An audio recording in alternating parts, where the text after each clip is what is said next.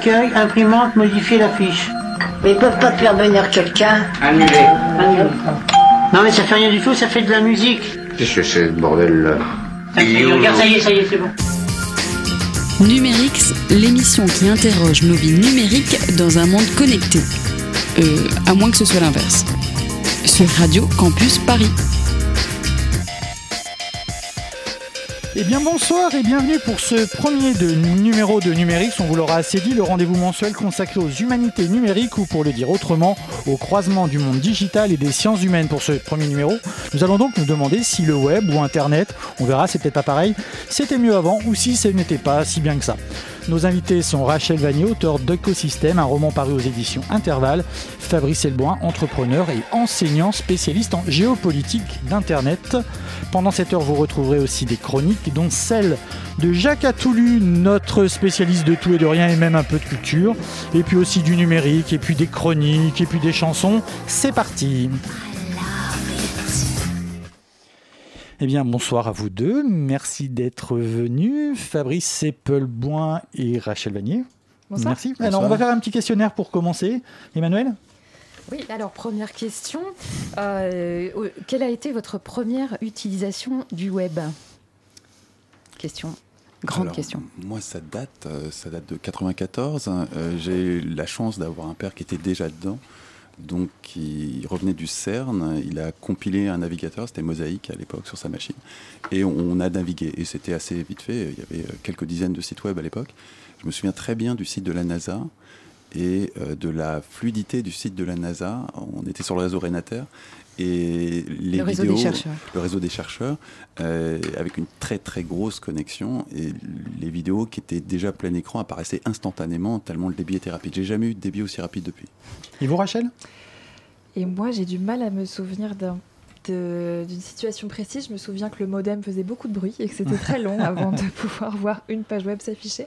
Mais j'avais la chance aussi d'avoir Internet assez tôt dans, dans la maison, dans la, fa- dans la famille.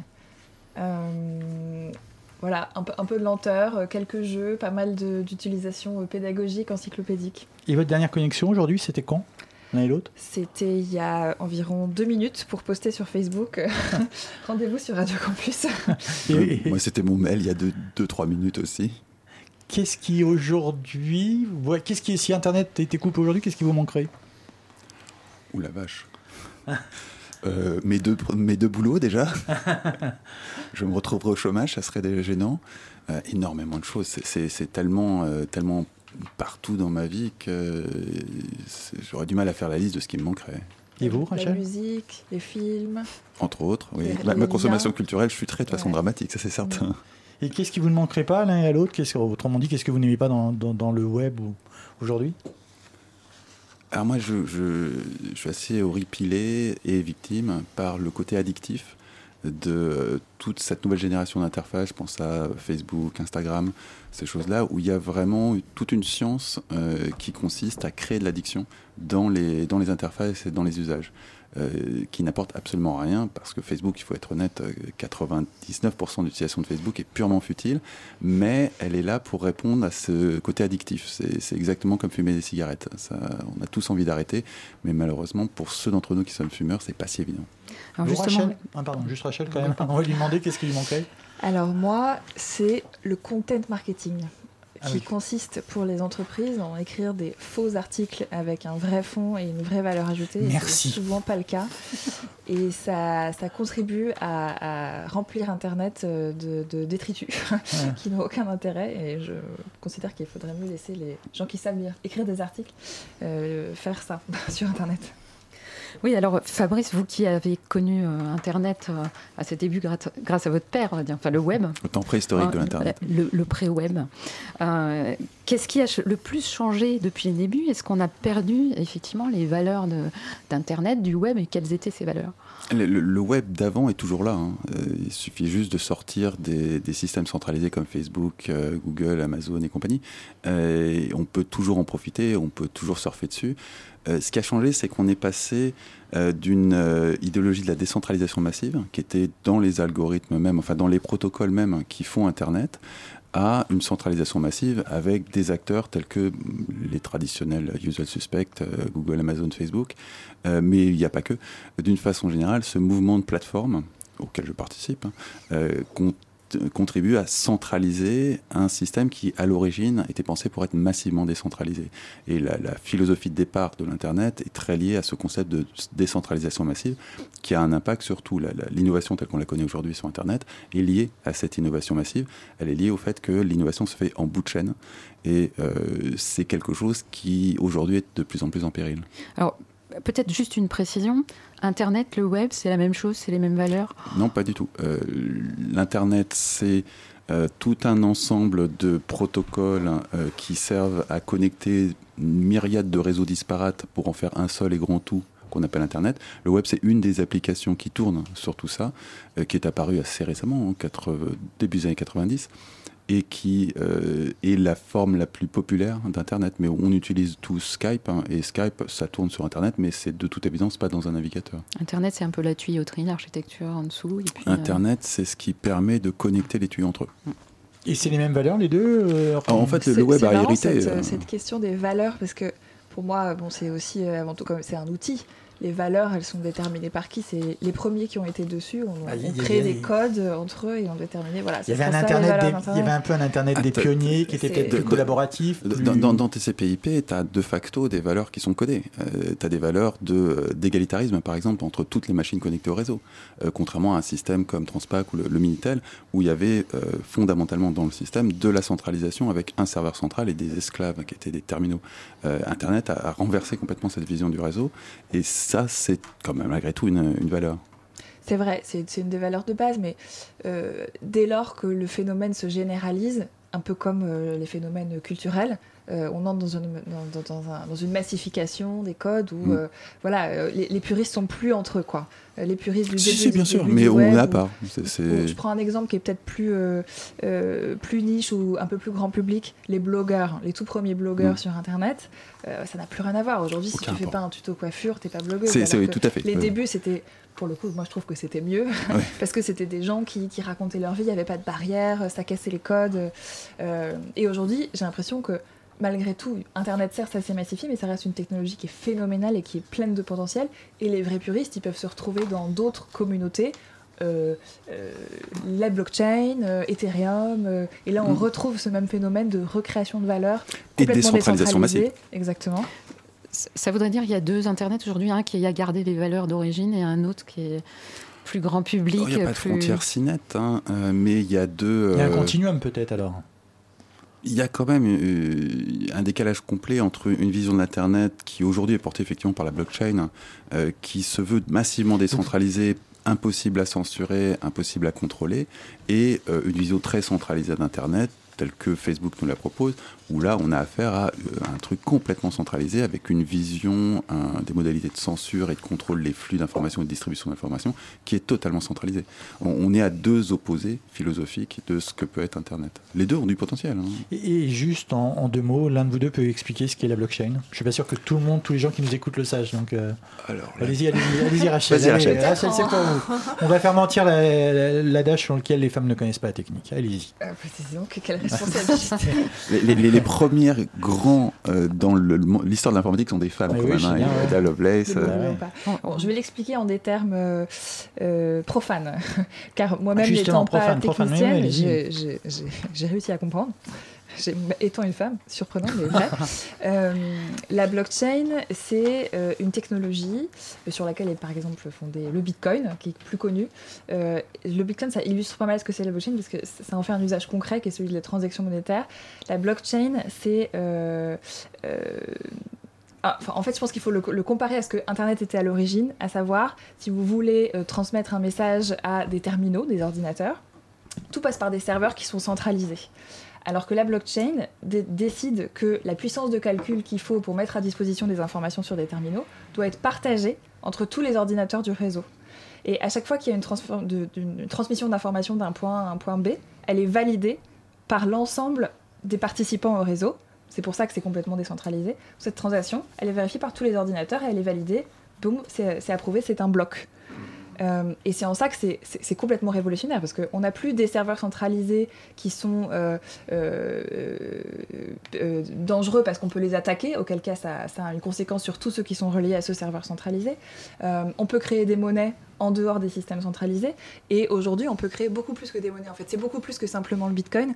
Euh, il y a des nouveaux protocoles de communication, par, exemple Ethereum, qui permettent de construire des applications, de rendre ça beaucoup plus euh, accessible à des développeurs euh, pour créer des applis qui sont plus secure, plus décentralisées, plus libres on revient un peu bah, justement aux valeurs sources d'Internet. C'est c'est ce que je me suis trompé. Expliquer la blockchain, c'est vraiment complexe euh, quand on sort du cadre technique. Euh, moi, j'ai une façon de l'expliquer qui est que c'est un registre public. Sauf que vous n'avez pas un registre, vous en avez une myriade répartie partout sur la planète et que chaque transaction doit être validée par tous les registres. Donc c'est impossible à truander c'est une application très simpliste de la blockchain, mais ça permet de mettre un premier pas. La réalité, c'est que c'est beaucoup plus complexe que ça. Ethereum, c'est euh, un projet incroyable et bien plus complexe qui consiste en, fait à faire un logiciel décentralisé. Euh, donc c'est vraiment là, on, on, touche aux racines pures de l'Internet et aux valeurs pures de la décentralisation. Oui, justement, parce qu'on s'interrogeait, nous, sur ça. Est-ce que le, ce qui reste de ces valeurs-là, des valeurs collaboratives, par exemple, est-ce que c'est euh, Wikipédia, simplement? Mais non, finalement, la blockchain, ça en fait partie. La blockchain, c'est un... pas du collaboratif, c'est de la décentralisation massive. Et effectivement, c'est un, un, élément très très important de, de l'Internet contemporain et qui résonne totalement avec l'Internet des origines. le, concept de décentralisation, de toute façon, résonne avec Internet du simple fait que Internet est construit sur tout un ensemble de protocoles qui, eux, partent du principe que ça doit être décentralisé. Donc si vous faites une innovation sur Internet et qu'elle tire parti de la décentralisation, vous avez de bonnes chances de faire quelque chose qui marche.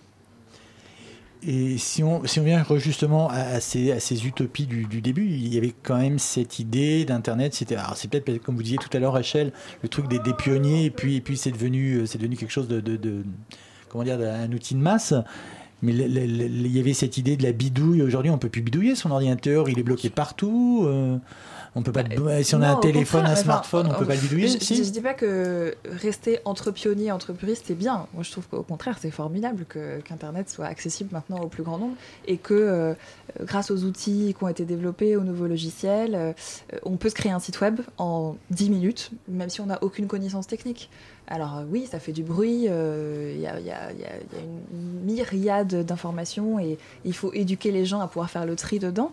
Mais vous imaginez l'outil que ça représente, c'est phénoménal. Donc, euh, euh, je suis pas sûre que ce soit une bonne chose de rester entre obsessionnels. c'est de perdre, c'est de perdre cette capacité de, bidouille, de, de, bricolage. Euh, on n'a pas perdu quelque chose justement en ayant des produits tout faits, comme on dit sur l'étagère en informatique. Aujourd'hui, voilà, on met son appli, puis on utilise son appli, puis on n'y touche bah, pas. C'est vrai que c'est plus tant lié à un objet physique. Moi, je me souviens quand j'étais petite, on, construisait des unités centrales. C'est un ordinateur, ça sert pas qu'à aller sur Internet, mais il y avait un lien quand même très fort entre les deux, alors qu'aujourd'hui, Internet, c'est sur son téléphone, sur son iPad, euh, c'est dans les objets connectés, c'est partout. C'est. Euh, alors, sauf si on a un Raspberry Pi. Moi, je travaille au quotidien avec des hackers, donc euh, tout le monde bidouille. C'est par essence un hacker, ça va ouvrir la machine, décortiquer des trucs, euh, réarranger les choses. Et... Donc on peut toujours faire ça, c'est tout à fait possible. Maintenant, effectivement, ça demande. Ça veut dire aussi qu'on passe par, euh, comme on dit, on, pas, par, pas par des chemins pas forestiers, on appelle ça chemin des écoliers. On n'est plus sur les autoroutes, là, pour le coup, il faut aller sur les petits chemins. Euh, mon, mon, associé a une très belle métaphore pour ça. L'utilisateur lambda d'Internet, c'est comme un piéton dans la rue. Les hackers sont comme des Yamakasi. Donc il y a des parcours qui vont faire dans la ville qui sont complètement inimaginables pour des piétons, qui provoquent des raccourcis incroyables ou juste des pirouettes euh, spectaculaires. Mais c'est pas du tout la même façon d'imaginer les choses, de, de concevoir les technologies et surtout de les utiliser. Et on peut le faire aussi facilement aujourd'hui qu'hier? Ah oui, bien sûr, oui.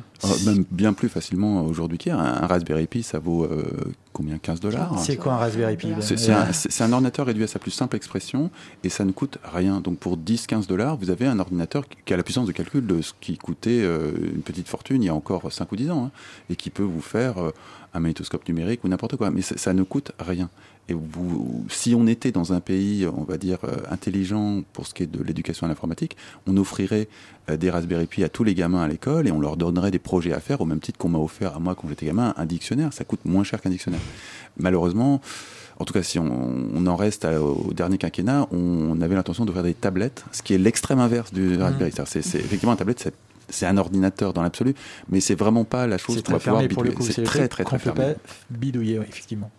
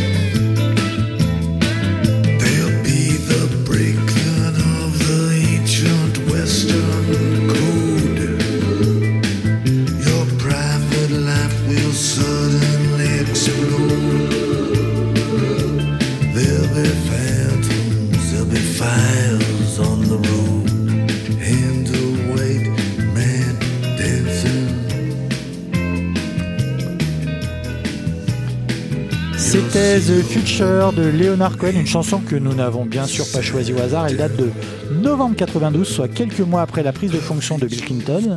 Le vice-président s'appelait alors Al Gore et il allait être le grand promoteur des autoroutes de l'information.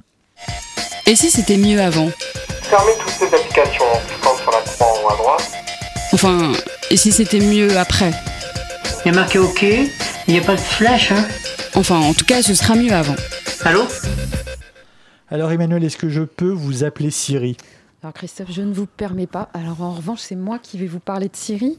Un petit rappel pour ceux qui auraient vécu dans une grotte ces dernières années. Siri, c'est l'assistant vocal euh, d'Apple qui répond à toutes vos questions au quotidien sur votre iPhone, sur votre iPad. On l'interpelle, il y a un protocole. Hein. Dis Siri, dis Siri, quel temps fait-il ce matin? Dis Siri, est-ce qu'il y a des problèmes sur le RERB Ça c'est oui, c'est toujours oui. Voilà. Dis Siri, à quelle heure est-ce que j'ai rendez-vous chez le dentiste? Donc, euh, vous l'aurez compris, le principe. Et puis, la plupart du temps, il répond euh, de façon très pertinente. euh, Tu as rendez-vous chez le dentiste demain matin à 9h. Merci Voilà. Siri. Euh, mais cette belle voix synthétique peut aussi être très décevante et puis euh, vous répondre par un je n'ai pas compris votre demande. Et du coup, il y a des petits adeptes de, la petite voix dans la tête de l'iPhone qui ont pris l'habitude de s'amuser avec elle en lui disant euh, ce que tu peux être bête, j'en ai marre. Et puis l'interface s'offusque ou plaisante derrière parce qu'Apple lui a enseigné, qui a vite compris qu'il y avait des petits espiègles derrière ces appareils, lui a enseigné à Siri à répondre et euh, avec des réponses offusquées, euh, agacées, amusées, et du type euh, c'est pas très gentil, moi aussi j'en ai marre. Mais donc, malgré tout cela et, et malgré la réactivité d'Apple, certains internautes prennent Siri pour bien plus qu'un guichet d'information. Alors oui, Apple s'est aperçu que beaucoup de ses utilisateurs avaient pris l'habitude de se confier à Siri comme à un ami virtuel. Quand elle demande rituellement qu'est-ce que je peux faire pour vous, certains la prennent au mot. Je ne vais vraiment pas bien, je me sens stressée, je suis mal dans ma peau, est-ce que tu peux m'aider? Euh, comment est-ce que je peux faire pour être moins fatiguée? Euh, Comment est-ce que je peux faire pour me sentir moins seule, moins inutile? Bref. Pour l'instant, Siri compatit. Répond en général Je suis vraiment désolée, il fait pas beaucoup mieux. Voire, de temps en temps, il donne un numéro quand vraiment il y a urgence, il donne un numéro à appeler. Et donc là, on pourrait, on pourrait soit écouter un disque de Laurie qui nous rappellerait qu'elle est notre meilleure amie, ou sinon faire appel à un être humain, à un ami justement, voire à un médecin qui retrouve, au lieu d'avoir une réponse glaciale d'un robot logiciel. Oui, alors effectivement, euh, jusqu'ici, on a cette réponse euh, glaciale, mais Apple a. C'était sans compter sur le sur l'empathie d'Apple, Euh, voilà, ou sur son opportunisme. Je vous laisse décider. Il se trouve qu'un un journaliste du magazine New York a repéré une petite annonce euh, d'Apple justement qui cherche un développeur santé et bien-être. Il se trouve que c'est exactement pour répondre à, à ce dont je vous, ai- je vous ai parlé à l'instant. L'offre d'emploi fait référence à tout ça et explique que pour transformer Siri euh, en un Siri, ça, c'est une petite Oula, blague ouais, euh, des excellent, années 50, une petite blague des années 50. Alors, donc, il recrute. Et euh, sur, sur la petite annonce, en fait, on, on demande est-ce que vous êtes enthousiaste à l'idée d'accompagner ces personnes Bien désespérées sûr. Et est-ce qu'en même temps, vous êtes passionné par le pouvoir de la data Également. Parce que ça existe, hein, les gens qui font les deux, qui ont l'improbable double compétence en psychologie et en intelligence artificielle. Donc, si c'est le cas, vous êtes fait pour rejoindre Apple et amener Siri vers le niveau supérieur, celui de la compréhension d'être humain, voire de l'analyse, de la psychanalyse. Si c'est le cas, il faut sauter dans un avion tout de suite pour la Californie et rejoindre Apple, parce que grâce à Apple, les psys, ce sera mieux avant. Merci Et- et- Emmanuel, Rachel, Fabrice, euh, une réaction sur, sur justement comment là, une technologie de base qui était une technologie qui, était, qui servait euh, à répondre à- pour vous donner votre horaire de train euh, est complètement détournée par les utilisateurs. Ça, ça, ça fait partie. euh, C'est l'essence même de la créativité avec les technologies. Moi, je trouve ça terrifiant que ce qu'on pensait dire dans la confidence à Siri se retrouve lu par les, Ah bah, faut par quand les même être marketeurs d'Apple. assez ignorant pour imaginer que ces, ces gadgets à la Big Brother, que ce soit Siri, Amazon Echo ou Google Home, euh, on est quand même arrivé à un âge où on a Big Brother à la maison, mais la différence avec le roman d'Orwell, c'est qu'on achète Big Brother. C'est- spectaculaire. Mais là, la question qui se pose dans ce cas-là, c'est que, alors effectivement, il y a de l'atteinte à la vie privée, mais il y a une demande aussi. C'est-à-dire qu'il y a, il y a bon, ce qu'on connaît un petit peu, mais je ne sais pas ce que vous en pensez, vous. C'est-à-dire que c'est euh, la limite entre euh, ma liberté puis ce dont j'ai envie. Donc, je, je vais donner des données quand même, des informations sur moi, parce que j'ai tellement envie que Siri me réponde. Voilà. Mmh. Qu'est-ce on, que- on a passé les dix dernières années à échanger du confort contre de la liberté. Voilà. Alors, Il nous en reste encore un petit peu, donc on, a- on peut encore continuer comme ça pendant quelques années, mais il- on va vite arriver sur un mur.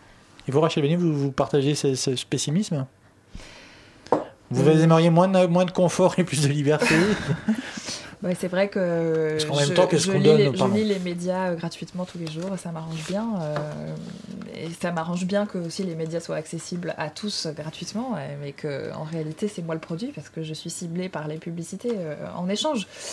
Euh, c'est un peu un débat. Euh, je pense qu'il nous faudrait une heure ou deux supplémentaires pour pouvoir. Euh, Surtout avec moi. le coup du psy, bon, par contre, là, je... moi, c'est ma limite personnelle. Hein. Je préfère avoir un être humain en face de moi. Mais il y avait quand même le très joli film, puisqu'on est en parle de ça, il y, a le très joli film à Heure avec le gars à moustache, j'ai oublié son nom. Euh, qui, pas, les noms, c'est pas mon truc. qui, qui, qui, reposait justement sur ça, ce, sera une relation avec une voix artificielle. Ça, ça, justement, ça fait partie des, des dérives ou d'une espèce de, de, de, de comment dire, ben, ça y est, je suis parti là. je suis pas, contrairement à Siri, je me perds quand je pars. non, mais c'est ça. Est-ce qu'on est dans, est-ce qu'on est dans une dans un, mix entre la réalité réelle et, un monde virtuel Est-ce que ça vous fait peur? Ah, on y est, oui. C'est, Là, on vient de passer une séquence euh, aux États-Unis présidentielle où on, est en train petit à petit de, de, réaliser ce qui s'est passé. Et ce qui s'est passé très concrètement, c'est qu'il y a eu une instrumentalisation de Facebook, entre autres, hein, de façon à impacter euh, l'émotion et euh, l'opinion publique américaine. Et c'est relativement simple à faire. Je dis relativement, parce qu'il y a certains aspects qui sont très simples à faire. Typiquement, il y avait un article du New York Times il y a 2-3 jours qui soupçonnait, on va mettre des conditionnels quand même, parce que c'est le New York Times et en ce moment ils ne sont pas les plus objectifs qui soient, euh, qui soupçonnait des officines russes d'avoir sponsorisé des billets écrits par des Américains euh, de façon à donner aux Américains à avoir une vision déformée de l'opinion publique américaine, de façon à entraîner un effet moutonnier qui est très connu en sociaux euh, et qui, de toute évidence, a été très efficace si on en juge les résultats spectaculaires de la dernière élection présidentielle américaine. Là, c'est encore un cran plus loin, parce que là, avec le psy, on était dans je me confie au psy, mais là, on est dans là, on est dans le je manipule l'émotion. Tout à fait ce que les médias faisaient avant, hein, on va pas se mentir, mais euh, avec Facebook, c'est beaucoup plus individualisé. Euh, euh, alors, on va revenir un peu en arrière et on va revenir à ce que vous disiez. Est-ce que, est que, la grande coupure aussi qui, peut, qui pourrait y avoir, qui nous ferait penser qu'Internet était mieux avant, c'est simplement la question des données personnelles. Pendant très longtemps, on pouvait assez librement aller jouer sur un ordinateur sans s'inquiéter de qui récupérait ses données personnelles. Aujourd'hui, on a l'impression que c'est plus possible. Votre avis, Rachel?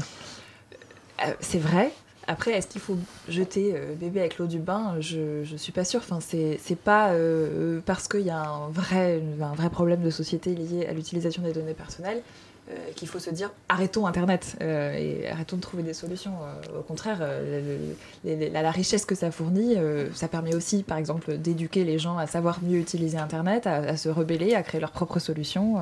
donc, à mon avis, oui, c'est pas que c'était mieux avant, c'est simplement différent. Ça s'est élargi, c'est un phénomène de masse, c'est un phénomène qui est mainstream maintenant. Et, et, le, le, vrai enjeu, c'est plutôt que les gens se le réapproprient et en fassent ce que eux souhaitent vraiment. Pour reposer la question un peu différemment, donc vous, vous pensez finalement que quoi qu'il arrive, on peut toujours garder le contrôle avec des lois adéquates. Il y a peut-être, alors peut-être que vous, je sais pas Fabrice, vous êtes peut-être à penser qu'il y a... Les, lois, si vous me lancez sur la législation du numérique, non, pour faire des lois adéquates, il faudrait commencer à avoir des législateurs qui comprennent Internet. Oui, et puis la plupart des services qui sont enregistrés sur Internet dont on a besoin tous les jours euh, sans contre-fiche de nos libertés personnelles euh, et de notre euh, vie privée.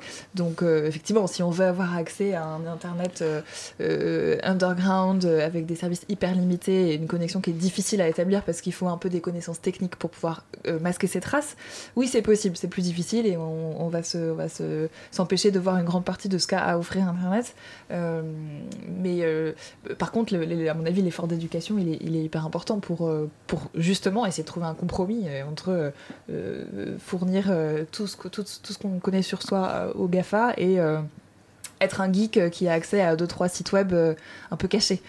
Fabrice? Fabrice vous, vous, vous avez Je ne crois pas qu'il y ait de rupture nette. Il y a une prise de conscience qui est très récente au final.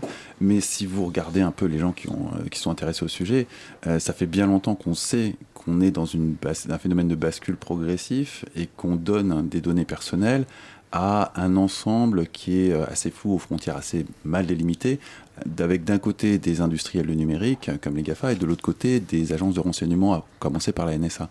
Euh, et euh, j'insiste, hein, la frontière, Snowden a parfaitement montré que la frontière était très floue. et ce mouvement, il a commencé au lendemain du 11 septembre, avec le Patriot Act.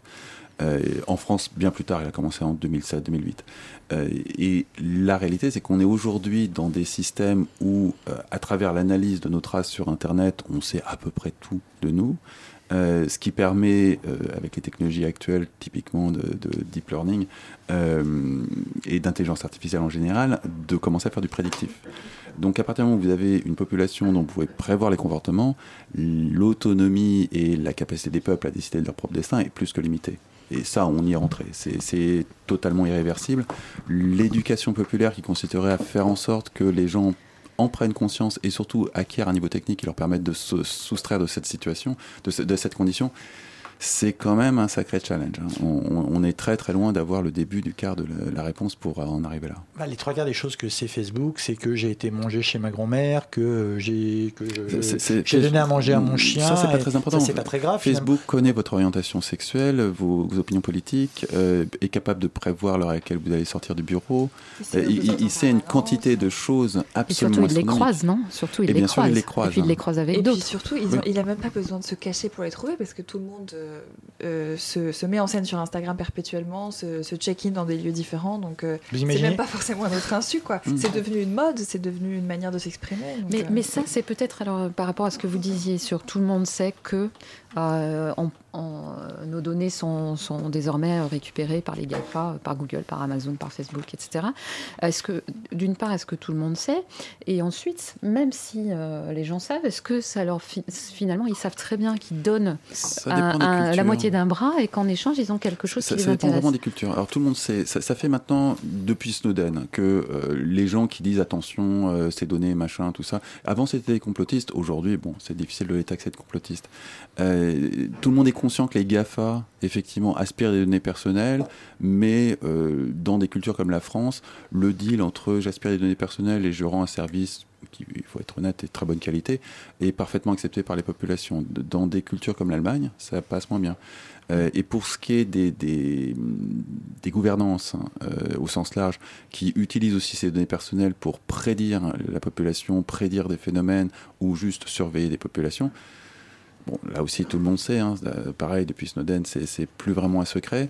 Euh, c'est plus gênant et là encore, ça varie d'une population à l'autre. Les- les- les- L'Allemagne, là encore, euh, a eu des, des mouvements de protestation très très vifs. En France, il n'y a aucun problème. Les- Et puis ça dépend de l'usage qui en est fait. Moi, je, je suis ravie qu'Amazon me recommande des livres euh, que je connaissais pas, qui vont me plaire, euh, parce qu'il sait très bien euh, qu'est-ce que je lis, qu'est-ce que j'aime, à quelle fréquence, etc. Mais, euh, mais je cache la, la caméra sur mon ordinateur portable parce que je veux pas que la NSA me m'espionne.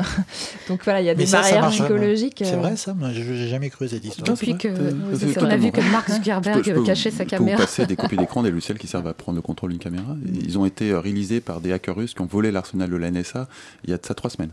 Donc c'est oui, oui, c'est totalement vrai. Ouais, donc c'était mieux avant. Facebook a déposé des brevets qui permettent de prendre le contrôle de votre caméra pour vous regarder. Donc il n'y a pas que la NSA qui fait ça. hein, Donc c'est pour ça que Mark Zuckerberg cache le- Non, le- ça c'est pour la, NSA. Mais moi, je voulais demander à Rachel, vous qui êtes plongée dans, la- dans le monde des startups, euh, qui avait écrit un, un roman sur ce monde-là et sur, sur la Silicon Valley. Donc juste je rappelle le titre Oui, Écosystème et c'est aux l'excellente édition Intervalle. Voilà. Est-ce que euh, ce qui n'est pas un petit peu inquiétant par rapport aux valeurs anciennes et par rapport à, à ce que ce qu'était l'usage d'Internet et du web avant, c'est que c'est pas seulement les GAFA, c'est toute la Silicon Valley et avec la Silicon Valley, tout le monde du numérique qui fonctionne comme ça aujourd'hui en récupérant les données et du coup, la, la, la fin de la vie privée est, est, est déjà là. Quoi. Et Et on y peut, et on, voir, elle est déjà là et on- et on n'y peut plus rien. Est-ce que Non, c'est vrai, bah, le- les, startups, euh, c'est jamais qu'une qu'une forme différente d'entreprise qui met des produits euh, euh, qui changent un petit peu des produits euh, qui existaient avant, mais euh, dont l'objectif est de faire de l'argent. Et pour ce faire, ils font du marketing. Et pour faire du marketing, ils ont besoin de données. Et les données euh, fournies par Facebook sont radicalement plus efficaces que celles qui étaient recueillies par courrier ou par des enquêtes faites au porte-à-porte. Donc, euh, euh, je pense pas que ce soit leur faute vraiment de, de, de, pas de forcément leur ce faute, mais phénomène. est-ce que ça, ça n'étend pas le phénomène et ça le Alors moi, je préfère que mes données soient utilisées par une petite start-up plutôt que par les GAFA. Euh, mais, Ou par euh, l'État bon, par des, par des États peut-être. par les États, effectivement. il Mais pas- moi, il y a- je suis il y pas a pas de le. distinction aussi nette que ça. On peut pas Non, mais je non, sais pas, c'est une question. Non, mais de toute Alors, façon, moi, je préfère que mes données soient utilisées par les GAFA parce que eux savent les sécuriser. Alors que les petites pas startups, vraiment pas. C'est pas faux. Euh, Enfin, ceci dit, elles, elles stockent tout sur Amazon Web Services. c'est ça. Sans Elles sécuriser leur serveur, leur, leur- leur serveur AWS. donc Voilà. c'est pas... Elles Donc, se retrouvent dans Les- la les grande petites, marmite ça va. euh, Amazon. Euh, ou chez OVH d'ailleurs, comme modèle français. Euh, non, mais. euh, Enfin. pff, je, je- je- j'ai du mal à, voilà, à, pointer du doigt euh, ces boîtes-là comme étant euh, vraiment le- celles qui vont nous enterrer euh, dans un monde où tout le monde utilise nos données personnelles, parce que ça permet aussi plein d'autres choses. Euh, c'est c'est Bah, vrai que Ouais, c'est est-ce qu'au fond, on n'est pas ambivalent par rapport à tous ces phénomènes-là Quand ça nous rend service, on est très content. Et puis quand on réalise de ce qu'on a donné, on dit oh là, que c'est horrible. Mais Je surtout, bien enfin, le je pense gars qui a que peur. hein. Là aussi, euh, je sais pas, autour de cette table, peut-être que nous, on a accès à l'information, on sait comment s'en protéger, on sait aussi euh, à peu près, euh, on en est conscient en tout cas. Voilà, enfin moi, je- je- j'ai conscience, comme que, que- que je je donne un peu de data à Facebook quand je poste sur Facebook, je suis à Radio Campus ce soir, de la même manière que j'en sais rien, je, je suis consciente que euh, j'exploite des enfants dans des usines textiles quand j'achète une fringue chez Zara ou chez H&M. On on n'est pas parfait, je veux dire, si, on- si, on- si toutes nos décisions étaient euh, menées par euh, une quête de valeur suprême, euh, on s'en sortirait pas. Donc, euh, euh, à mon avis, l'important, c'est Oh, plutôt d'en avoir conscience. Déjà, c'est une première chose, quoi. Puisque et, vous- c'est- et à mon avis, on n'en est pas encore là. On Snowden, ça restait un, quand même un épiphénomène Non, non, mais Ouais. bah, puisque vous réservé à une élite un peu intellectuelle qui s'est concentrée sur ça, quoi. Mais- puisque vous parlez de valeurs et, et qu'on parlait de start-up, est-ce qu'il n'y a pas en ce moment, enfin depuis 4-5 ans, justement aussi tout un discours autour des start-up qui vont sauver le monde Oh mon Dieu. Il y a oui. un problème à. Qu- Comment vous percevez ça, Fabrice Bellois, qui Bah, vous-même je est entrepreneur hein, je- j'ai- Vous avez sauvé le monde J'ai une start-up.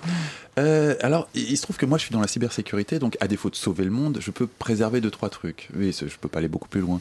Euh, les startups qui vont sauver le monde, non, elles vont transformer le monde de façon parfois extrêmement radicale. On, on a tous un exemple en tête qui est Uber, qui a transformé le travail en tant que tel. Manque de peau, euh, ça a été fait par une boîte qui a des méthodes de sagouin. Mais dans l'absolu, cette transformation du travail par l'économie, euh, ce qu'on appelle l'économie collaborative, est un phénomène assez intéressant dans la mesure où ça permet de fluidifier le travail. Et dans un pays comme la France, où c'est extrêmement pas fluide du tout, euh, ça a un potentiel qui va se payer, soyons clairs, au, prix de beaucoup de privilèges qui étaient attachés à cette notion très calcifiée du travail qu'on avait, euh, qui, date d'une époque où finalement on entrait dans une entreprise à sortie de ses études et on en sortait pour la retraite. Euh, ça, euh, évidemment, ça n'existe plus, mais on est loin d'être arrivé à une fluidification totale du travail. Après, est-ce que c'est désirable ou pas? Je laisse à chacun sa responsabilité. Mais toujours est-il que les startups transforment radicalement. En ce moment, c'est le monde du travail. Demain, ça sera la politique. hein. C'est déjà le cas aux États-Unis, en Angleterre. Euh, ça va nous arriver dessus incessamment sous peu. Et ça va aller beaucoup, beaucoup plus loin. Vanier Oui, bah c'est le sujet de mon livre, donc euh, j'en ai écrit trois sympas, c'était vraiment un, sujet passionnant. Euh, Au-delà de, de fluidifier le travail, de changer les usages, de changer les méthodes de consommation, c'est devenu une vocation aujourd'hui d'être entrepreneur, c'est générationnel. Mm. Il y a énormément de gens qui se reconnaissent beaucoup plus dans le statut d'entrepreneur que dans le statut de salarié, de euh, consultant en stratégie, enfin tout ce qui était un peu à la mode avant. Et, et ça, c'est vraiment intéressant. C'est ça, ça dit quelque chose de très fort sur la société. Et beaucoup, les- du coup, la technologie est beaucoup plus infusée dans, dans la génération d'aujourd'hui. Ça, ça va de pair, hein, d'ailleurs, Mm, avec cette exactement. fluidification du travail. Ouais. C'est euh, l'innovation en bout de chaîne, chacun responsable de sa vie. Il y a toute une théorie sur qu'on donne aux gamins qui sortent d'école sur qu'est-ce que tu veux faire plus Mhm. tard, qui s'inspire assez du monde des startups. Euh, je pense que pour ceux qui ont envie de prendre leur vie en main, c'est vachement bien. Mais malheureusement, tout le monde n'est pas dans ce cas-là. Il y en a encore beaucoup qui se verraient bien voir leur, leur vie prend- euh, prise en main par une entreprise Mm. qui leur dirait quoi faire. Et ça, c'est pas, pas extraordinaire. L'avenir n'est pas rose pour ces gens-là. Thank you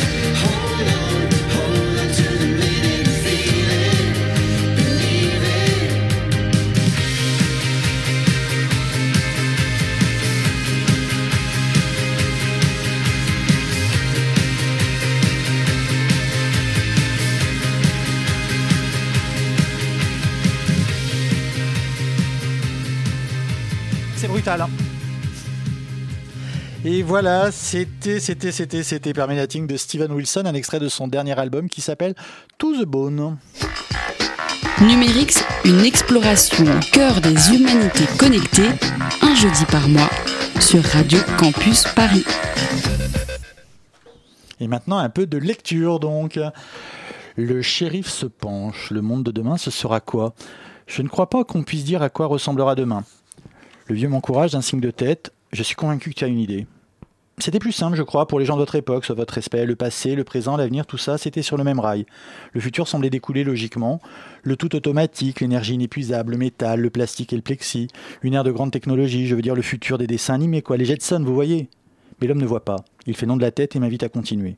Son sérieux accentue la dramaturgie inutile de notre discussion. Ce qui m'agace et me pousse à en rajouter. Mais l'avenir triomphant, ronflant, avec la famille en son centre, les valeurs praticiennes portées à leur apogée par les grandes découvertes du futur. Le père, la mère et les enfants, la patrie et Dieu au-dessus de tout ça. Mais ça, ça ne vaut plus rien aujourd'hui.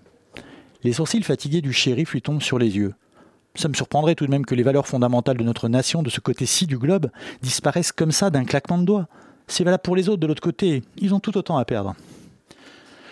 Je ne vais pas vous mentir, j'ai travaillé avec les gens qui vont donner un nouveau visage au lendemain. Oh, je ne parle pas de savants, pas de physiciens ni d'ingénieurs, pas de politiciens non plus. Ceux-là n'y comprennent rien. Ils s'imaginent encore que la course à l'armement et à l'accroissement du volume de bombes suffisent à maintenir le statu quo. Mais le système en place dépérit. Les forces en présence vont se briser dans cette absence de résolution. Les zones définies vont perdre de leur valeur sous la pression de la communication de masse, l'instantanéité, ah, ça j'arrive jamais à le dire, et la dépendance aux médias d'information. C'est ça la technologie de demain. Voilà, on voulait juste vous lire un extrait pendant, pendant cette émission toutes les semaines et tous les mois, pardon. Et pour cette première fois, on a choisi Exil de Frédéric Jacot, un polar euh, très nul, euh, pas, pas nietzschéen, mais litchéen, paru à la série noire de Gallimard l'année dernière. Un polar lynchéen, c'est ça. Ouais, c'est ça, Pas nietzschéen. nietzschéen. Non, non, lynchéen, pardon. Très bien.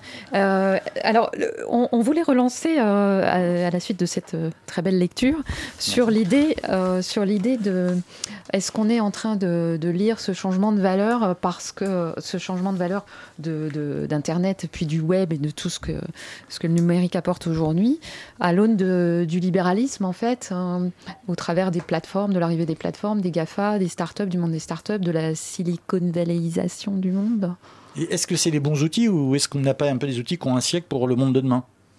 Alors, tu parlais de quels outils? Bah, Les outils théoriques, ceux avec quoi on pense, Voilà. tout ça. Oui, mais le, le libéralisme, euh, c'est quand même. une- Je ne suis pas convaincu que ça soit un prisme des lectures qui permet vraiment de saisir ce qui se passe avec la transformation du travail actuel, notamment par la transformation par les plateformes. Euh, Il y a des dimensions libérales, mais c'est vraiment un- le petit bout de la lorgnette. hein. Euh, Il y a des dimensions qui peuvent être qualifiées de marxistes également et qui cohabitent très bien avec le libéralisme, ce qui montre bien que c'est ni du marxisme ni du libéralisme. Le- le- une start-up aujourd'hui, elle a un capital spectaculaire donc elle peut puiser à foison, qui est le logiciel libre. Donc, si elle veut euh, monter un serveur, euh, le système d'exploitation c'est du logiciel libre, la base de données c'est du logiciel libre, le serveur c'est du logiciel libre, et tous les composants avec lesquels elle va construire son produit, elle peut les récupérer à droite à gauche dans le logiciel libre. Ça c'est plus de l'ordre du marxisme que du libéralisme. Et pourtant ça tourne et ça cohabite. Donc je me garde d'essayer de- d'analyser euh, tout ce qui est numérique avec des, concepts qui sont sortis du XXe siècle. La plupart du temps, on tombe vite sur un mur. Vous, Rachel? Bah oui, ça dépend de quel libéralisme on parle. Euh, Si c'est le libéralisme économique, euh, une start-up, c'est une entreprise, elle veut faire de l'argent, elle veut créer de la valeur. C'est sûr qu'il faut pas. Si on remet ça en cause, ça fonctionne pas, quoi. Euh, est-ce que ça donne. Est-ce que c'est un peu libertarien? Est-ce que ça donne plus de liberté? Auquel cas, là, oui, on salue l'initiative. C'est vrai que je suis un peu d'accord. Calquer des, des- des- des théories qui ont été conçues euh, au 19e ou au 20e siècle à, à un Internet d'aujourd'hui, c'est peut-être un peu difficile. Enfin, on essaye de le faire entrer dans des cases pour se justifier des phénomènes euh, qui sont pas forcément pertinents. On voit bien par exemple euh, de- en Californie certains entrepreneurs de, de la Silicon Valley très puissants qui rêvent de créer un État sans frontières. euh, enfin, pardon, Ça, c'est libertaire, c'est pas Ça, c'est libéraliste. libertaire, oui, Ça, mais justement. Est-ce qu'il n'y a pas une idéologie libertaire qui, à Ah oui. l'américaine, rejoint une certaine forme de libéralisme? C'est Hayek. quoi? Euh, elle est tout autant liée à Internet qu'au continent américain. Il y a aussi des, des crypto-anards, euh, j'en fréquente pas mal, euh, et, et qui sur Internet euh, se développent très bien et, et trouvent tout ce qu'il faut pour s'épanouir. Est-ce qu'on peut parler, je vois que le temps avance et que c'est bientôt la fin de ce premier numéro du numérique, des enjeux qui sont liés à la neutralité du net Est-ce que d'abord vous pouvez rappeler ce que c'est et est-ce que c'est un enjeu d'avenir? Alors, la neutralité de net, c'est un concept qui consiste à considérer que le réseau est idiot. C'est-à-dire que le réseau ne va pas trier les informations, donner une priorité à une information plutôt qu'une autre, il va juste la transmettre. Et que euh, la conséquence directe, on va tomber, retomber sur le libéralisme, la conséquence directe, c'est que l'innovation se fait en bout de chaîne. Et le bout de chaîne, dans l'iconographie de la Silicon Valley, c'est le garage. Le fameux garage dans lequel on peut construire aussi bien Apple que Hewlett Packard. Euh, si vous n'avez pas de neutralité du net, c'est-à-dire si vous avez des opérateurs Internet, hein, Orange, Free, euh, ces gens-là, qui tout d'un coup se mettent à faire le tri entre le signal de YouTube qui vont l'accélérer, euh, coucou Free, euh, ou le ralentir, ou ce genre de choses, du coup, vous déformez l'innovation en bout de chaîne et vous détruisez cette forme typique d'innovation que sont les startups. Et vous replacez l'innovation au centre, c'est-à-dire vous, vous confiez à Orange, euh, à Altis et à, à Free le soin de faire toute l'innovation de la France plutôt que d'avoir ce foisonnement de startups. Rachel bah, votre vision, vous, vous, avez, vous, êtes- vous êtes inquiète, vous, euh, sur la neutralité? On, on sent que légalement, il y a eu des tentatives, euh, notamment aux États-Unis, plus qu'en France d'ailleurs. De détruire De revenir dessus. C'est inquiétant. Ah mais on est revenu dessus partout. Hein. C'est- au- objectivement, euh, prenez, euh, si vous avez un, un abonnement chez Free par exemple, prenez un VPN, vous allez voir que YouTube tout d'un coup est beaucoup plus fluide. hein. C'est ça la neutralité Oui, du net. ça. Qui, qui sait ce que c'est un VPN Qui a accès euh, pour les télécharger Euh, C'est ça le problème. C'est que- quels sont les outils qui sont à notre disposition à nous pour lutter contre la disparition de la neutralité du net pas grand. Enfin, oui, des VPN, des choses comme ça. Mais là encore, on, on- on va créer une distinction entre les gens qui maîtrisent la technologie, qui n'en sont pas esclaves, et puis les autres pour qui la technologie relève de la magie. Et là, si, si- si pour vous un ordinateur relève de la magie, vous en êtes nécessairement esclave. Et la, la régulation est impuissante parce qu'il y a eu des tentatives. Totalement. totalement. Et pour quelle raison? C'est complexe. D'une part, notre système euh, politique et législatif euh, est par nature impuissant. hein. C'est, dans la Constitution de la Ve République, le, le législateur n'a pas une puissance de feu euh, phénoménale. Ensuite, il y a des conflits d'intérêts dans tous les sens. et c'est un euphémisme. Et puis enfin, euh, il y a très très très peu de législateurs qui comprennent ce que c'est que la technologie. Il y a On les beaucoup, compte de, il y a de beaucoup de pays qui voient avec beaucoup de méfiance la blockchain, par exemple, qui permettrait une décentralisation massive d'Internet, enfin de tout. Ils ont raison pour le coup. Bah, Il y a de quoi être méfiant. En tant que pays. Oui, voilà, exactement. Mais du coup, euh, ben, le législateur se passe pas forcément dans l'intérêt du, du citoyen ou de l'utilisateur, du, du- de l'internaute, Mm. euh, euh, parce qu'il le voit avec méfiance, parce qu'il y a d'autres enjeux qui rentrent euh, en ligne de compte, les enjeux économiques, notamment les enjeux d'influence. Euh, dans le livre que vous, que vous lisiez tout à l'heure, on, on sentait bien l'influence du soft power. Quoi. Et, euh, avant, les États avaient, euh, pouvaient euh, convaincre des artistes euh, en leur filant un chèque euh, de transmettre euh, les, euh, les, les idéologies auxquelles ils adhéraient. Euh, Aujourd'hui, ils ont d'autres outils que Fabrice mentionnait tout à l'heure, euh, de masse, de manipulation massive. Et, euh, et donc, évidemment, c'est pas forcément dans leur intérêt de soutenir. Et ils n'hésitent pas à interdire massivement euh, des crypto-monnaies, l'utilisation, euh, la, la déclaration de start-up dans les crypto-monnaies, la blockchain en général. aux États-Unis aussi, hein, qui est un pays pour le coup plutôt libéral. Ça veut dire que dans les années qui viennent, ça va être Internet versus les États-nations? On va, on va vivre, ça va Euh, prendre un, un degré de ça plus va encore Être Ça a déjà commencé d'ailleurs. mais- J'ai un ancien étudiant euh, qui se reconnaîtra s'il écoute, euh, qui a une vision très intéressante de ça et il appelle ça le corpo state. Ça va être une descente aux enfers des États en tant que, ce qui est déjà très largement entamé, en tant que capacité à maintenir la réalité d'un État-nation. La France, typiquement, on n'a plus de souveraineté monétaire. Bon, ça c'était un choix j'allais dire conscient, même si le peuple français a voté contre. Euh, mais en tout cas, c'était un choix. Mais on n'a plus de souveraineté numérique. Euh, nos armées sont équipées en Microsoft. On, sait aujourd'hui pour sûr, et ça a été prouvé, que euh, la NSA peut faire ce que vous voulez, faire ce qu'elle veut, si vous utilisez du Windows. Nos services de renseignement utilisent du Palantir. Palantir, c'est en gros le système d'exploitation de Big Brother. C'est une boîte qui a été fondée par le monsieur numérique de Donald Trump. Donc, une État-nation qui n'a plus sa souveraineté numérique, n'a plus sa souveraineté militaire, qui n'a plus la souveraineté de ses forces de renseignement, il reste plus grand-chose d'un État-nation derrière. Il reste encore des trucs, hein, mais et ça va gentiment se dissoudre et on, va arriver vers un monde, à mon sens, où effectivement les- les vraies forces de régulation seront les entreprises. Les grandes plateformes, euh, les grandes plateformes nations. Les grandes plateformes, des grands trucs, des nouveaux acteurs qui peuvent arriver. Hein. Uber, c'est tout neuf et c'est, ça a aujourd'hui une Oui. puissance de fait colossale. hein. Et demain, s'ils réussissent le pari de la voiture autonome et de la chaîne logistique automatisée, ça, ça peut être quelque chose de spectaculairement puissant, Uber. Euh, il peut demain matin euh, arriver une nouvelle start-up qui, dans 5 ans, devienne aussi puissante, si ce n'est plus puissante que Google. Et Google pourrait disparaître, même si ça paraît assez inconcevable. Yahoo a disparu corps et âme. Est-ce que finalement, euh, je vois que l'heure de la fin approche, est-ce que pour vous, Internet, c'était mieux avant Euh, J'y tiens à ma question de début. euh, Parce que là, quand même, depuis, depuis 20 minutes, vous nous plombez. Moi, hein. mon- Bah mon non, mais Internet voilà, d'avant, j'y ai toujours que- accès. ouais, c'est- c'est- c'est il est toujours là. vachement- C'est vos questions qui nous ont, qui nous ont orientés vers ça, parce qu'on a parlé de- du contrôle des, des données personnelles. C'est un vrai sujet, mais encore une fois, Internet, c'est pas que ça. Alors, qu'est-ce qu'il y a- de réjouissant dans Internet aujourd'hui et demain et, et qui va en faire un outil d'émancipation? Allez. Alors, Finissons c'est pas sur une note forcément positive, qu'un hein. outil d'émancipation. C'est- Internet, c'est comme une société parallèle. Donc, c'est tout aussi complexe que la société dans laquelle on évolue aujourd'hui. Il y a des phénomènes artistiques qui sont sur Internet. Il y a des, il y a des nouveaux moyens de, il y, a des, il y a des nouveaux langages qui ont émergé. Des gens communiquent en gif animé et en emoji. Ça peut paraître être un truc un peu rigolo, mais c'est quand même fascinant, quoi. C'est, aujourd'hui, on peut exprimer des phrases euh, avec des petits symboles. Euh, et ça, c'est avec moi, Internet. J'apprends ça à mes élèves. Je leur apprends à créer des mèmes de façon à pouvoir transmettre une idée en deux secondes, ce qui Mm. pour des élèves de Sciences Po, ils sont habitués à un exposé. Euh, un mème, vous pouvez transmettre une idée très très forte en deux secondes, hein. ce qui est le temps d'attention qui est à, la- à votre disposition quand vous passez dans un flux d'informations aujourd'hui. Donc, vous aussi, vous êtes plutôt positif malgré tout? Moi, je suis les deux. J'ai appris à être les deux parce que, à force d'être négatif, à un moment, ça tape sur le système. Donc, euh, et puis, par ailleurs, encore l'internet d'hier, j'y ai toujours accès. Je peux tout à fait désactiver JavaScript de mon navigateur, euh, au pire utiliser un navigateur Tor et avoir accès à ce que je veux sans la moindre surveillance.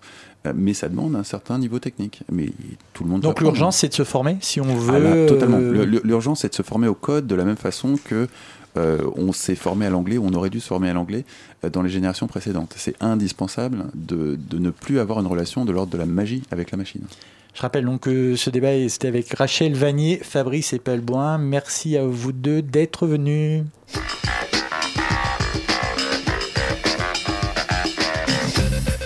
Avant de nous quitter et de rendre le programme au programme habituel de Radio Campus, c'est l'heure d'accueillir le professeur Jacques Atoulu. Bonsoir Jacques Atoulu. Bonsoir, euh, cher Christophe. Tout d'abord, j'aimerais vous remercier de m'avoir proposé de participer à cette émission et je pense que les auditeurs vous remercient également. Tant mon expertise, très en vogue par l'obscurantisme croissant que nous traversons, sera ressentie, j'en suis convaincu, comme une bouffée d'air intellectuelle incontournable. Mais vous m'envoyez ravi, cher Jacques. Professeur. Euh, pardon, professeur. Loin de moi l'idée de céder au confort d'une nostalgie facile, mais force est de constater qu'Internet, c'était mieux avant. Et pourquoi donc, Jacques? Euh, Pardon, professeur. Professeur, oui. Eh bien, je vais tenter de vous expliquer ça clairement, aussi malaisé que me soit l'exercice de vulgarisation. Car cessons l'hypocrisie, cher Christophe, tout n'est pas, vulgaris- euh, tout n'est pas vulgarisable, et je maintiens cette théorie, dût-elle créer un fossé entre le monde et moi. Ce que le docteur Wittgenhauser n'a jamais voulu admettre. Qui ça? Mon ancien pédopsychanalyste pour enfants surdoués. Donc, Internet fut créé aux États-Unis en 1915 par trois physiciens Alexander Walter, Horace William et Jonathan Wright, évidemment, d'où les trois W. Conformément aux accords d'Adélaïde. Et que disent donc les accords d'Adélaïde? Bon, Mais brièvement, vous- brièvement. Vous avez un public qui n'est pas à votre niveau, professeur. Oui, je Ouais. sais, c'est difficile. Donc brièvement, parce que j'ai pas le temps de combler l'ensemble de vos lacunes historiques, mais à la fin de la Seconde Guerre mondiale, ces accords ont littéralement dessiné l'architecture d'Internet, mis en place les bases de la première version de ce qu'on appelle le web. Les années 50 furent considérées comme l'âge d'or d'Internet, d'Internet, comme je le disais dans mon essai, l'efficace progression asymptotique d'une nomenclaturisation pourtant absconce d'un système complexe. Pour vous, je conseille la version de poche, elle est plus accessible. Oui, merci Jacques, je l'ai déjà lu. Professeur. Ah oui, pardon, professeur. Dans les années 60, le le tissu social, les gens si vous préférez, respectaient Internet. J'ai ici les chiffres qui le prouvent. Entre 1960 et 1965, savez-vous combien de plaintes ont été déposées pour diffamation sur les réseaux sociaux, Christophe? Eh bien non, je n'en sais rien forcément. Évidemment vous ne savez pas. Aucune, aucune plainte n'a été déposée pour diffamation sur les réseaux sociaux. Et vous savez pourquoi? Ben non. La raison est simple. Les gens respectaient Internet. Chacun n'y allait pas de son petit commentaire, de son avis mesquin. Tenez un exemple. Lors de l'assassinat de John Fitzgerald Kennedy, aucune thèse sur un quelconque complot du FBI n'a vu le jour sur les internets. Les gens respectaient la parole d'Internet. Ils se nourrissaient de la vie éclairée sans tenter de bancales remises en question fumeuses. Et la consommation d'Internet était plus saine. Réellement? Mais évidemment Bien sûr, vous l'ignorez, mais durant les années 70, j'enseignais déjà à Polytechnique, soit dit en passant, une étude de l'INSEE dirigée par moi a prouvé qu'aucune consommation pornographique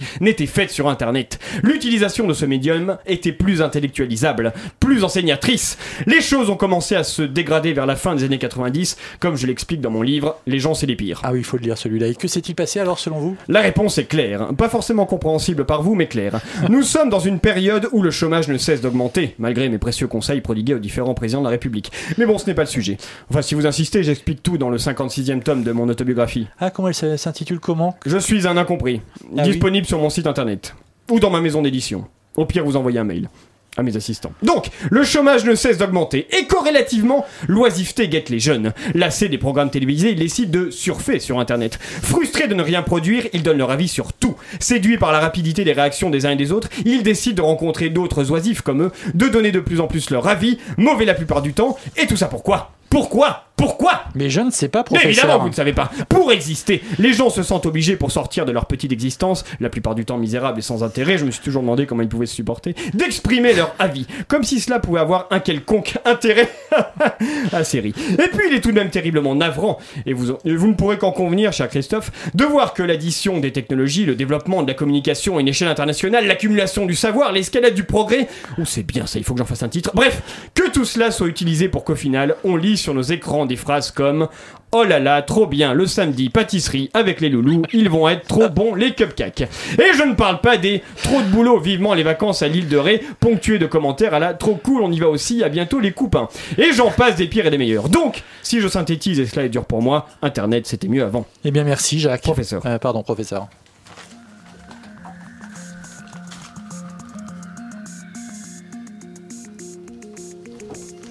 C'était le premier numéro de Numérix, le rendez-vous mensuel proposé, aux, consacré aux humanités numériques proposé par euh, le pôle science qu'on appelle parfois ici La science. À la présentation, il y avait Christophe et Emmanuel. À la réalisation, il y avait l'indispensable Antonin. Encore merci à Rachel Vanier et Fabrice Epelloin d'avoir été nos invités. Tout de suite après, vous allez pouvoir retrouver Amplitude, une émission de musique numérique, on n'en sort pas. Et la semaine prochaine, à la même heure, toujours euh, proposée par le Pôle Science, vous retrouverez Déshabillez-moi, l'émission de philosophie de Radio Campus Paris. Voilà, merci à tous, bonne semaine.